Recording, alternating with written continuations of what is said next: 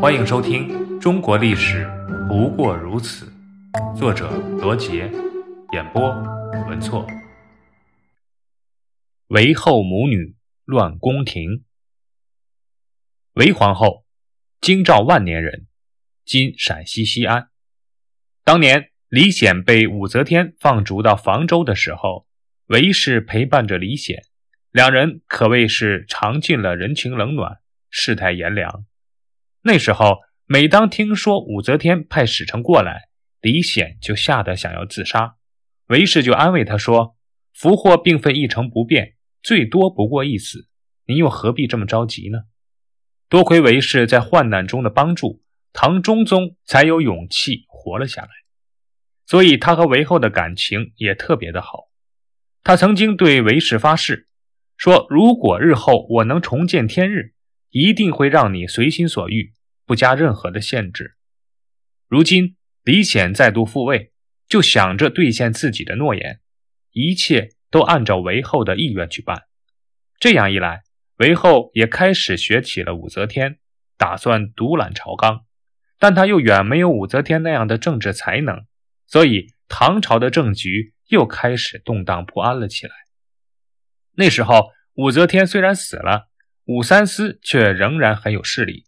韦后最宠爱的小女儿安乐公主嫁给了武三思的儿子武重训，两家成为了儿女亲家，关系十分的密切，可谓是亲上加亲。时间一长，武三思和韦后就勾结在了一起。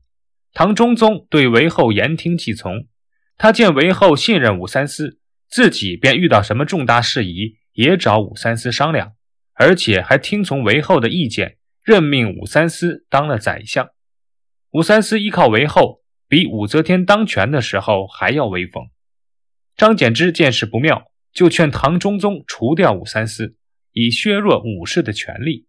可是为时已晚，武三思已经深得唐中宗的信任。武三思知道了张柬之想要加害于他，忙去找韦后商量对付的办法。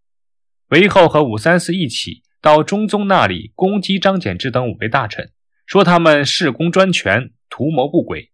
昏庸的唐中宗便信以为真，忙问：“这如何是好啊？”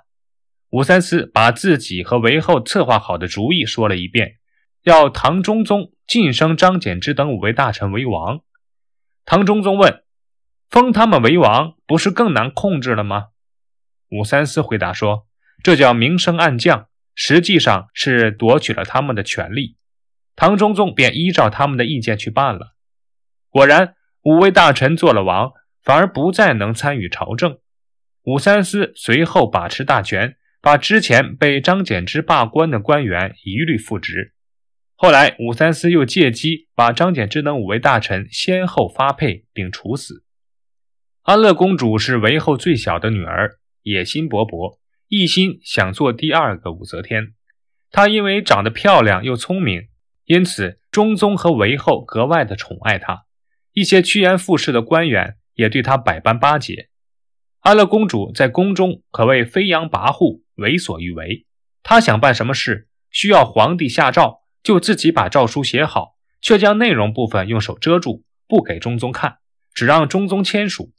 昏庸的中宗竟然不看，便答应了。那时朝廷已经迁回西都长安。中宗和韦后的儿子李重润，十九岁时因议论武则天的宠臣二张被迫自杀，一说杖击而死。皇家没有嫡子，只好立中宗的庶长子李重俊为皇太子。可是安乐公主对唐中宗立李重俊做太子非常的不满意，安乐公主竟缠着父亲要他废了太子，立自己为皇太女，将来继承皇位，学他祖母的样子，也来做做女皇。安乐公主朝思暮想，想当女皇，因此把李重俊看成了眼中钉、肉中刺，千方百计想把他除掉。太子李重俊忍无可忍，便跟左羽林大将军李多作、将军李思冲等人起来反抗。他们领了三百多名羽林军，杀向了武三思的王府，把武三思和武重训捉住，并隶属他们的罪恶，将他们一刀斩杀。而后攻打宫城，意图杀死韦皇后等人。却被阻于玄武门外，因士卒倒戈而失败。他逃奔终南山，中途被部下所杀。兵变之后，安乐公主后又改嫁武承嗣次子武延秀，她仍像以前那样横行霸道，培植党羽，最后连宰相也都出自她的门下。中书令宗楚客便是其中的一个。宗楚客是武则天堂姐的儿子，进士出身。他原来投靠武三思，做了兵部尚书。武三思死后，他又投入安乐公主的门下，终于官居宰相。公元七百一十年，有个叫狼藉的老百姓给皇帝上书，说皇后和宗楚客将为逆乱。韦后随即把狼藉杖毙。后又有许州司马参军燕亲荣上表说，皇后淫乱，干预国政。而安乐公主、武延秀、宗楚客等人也图谋危害宗庙社稷，唐中宗便把燕亲荣召来，当面询问。燕亲荣慷慨直言，把韦后、安乐公主的丑事和不法勾当和盘讲出。中宗听了，默默不语。宗楚客在一旁见了，怕燕亲荣再说出他的事来，竟矫诏让侍卫把燕亲荣投在殿庭石阶上，折颈而死。中宗虽然不曾责备宗楚客，但面色已经很难看了。宗楚客知道皇帝已经生了疑心，赶忙去报告了安乐公主。公主又和韦后商量，安乐公主建议夺权害死父亲，让韦后临朝，并立她为皇太女，将来传位于她。韦后同意了，母女二人合谋要毒死唐中宗。一天，中宗正审阅奏章，来不及吃饭。韦后让宫女送去蒸饼，唐中宗边看奏章边吃，还没等吃完，便倒在地上吐血而死。韦后毒死唐中宗，把消息封锁起来，密不发丧，然后召集韦家子弟和他的亲信，带兵五万人守卫京城，准备登基称帝。他没料到，被他陷害罢了官的李隆基早已料到韦后会篡夺皇位，为了保住唐氏江山。在长安的羽林军中结交了一批猛将，等待着时机。唐中宗被害，李隆基立即发动羽林军攻入宫中，杀死了韦皇后和安乐公主。接着又用武力清洗韦氏和武氏集团，把韦氏家族和武氏家族的人几乎全部杀光。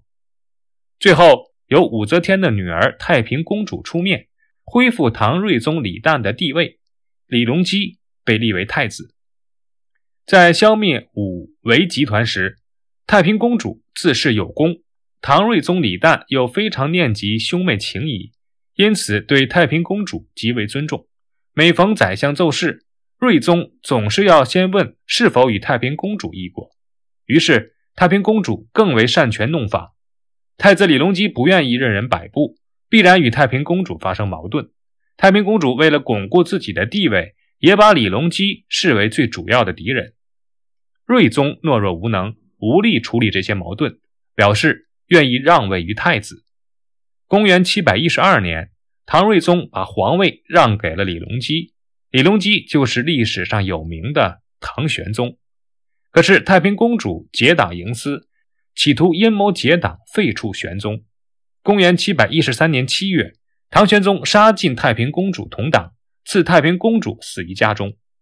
至此。五周以来的多次宫廷政变暂时结束，接下来开始了政权稳定、经济繁荣的开元时期。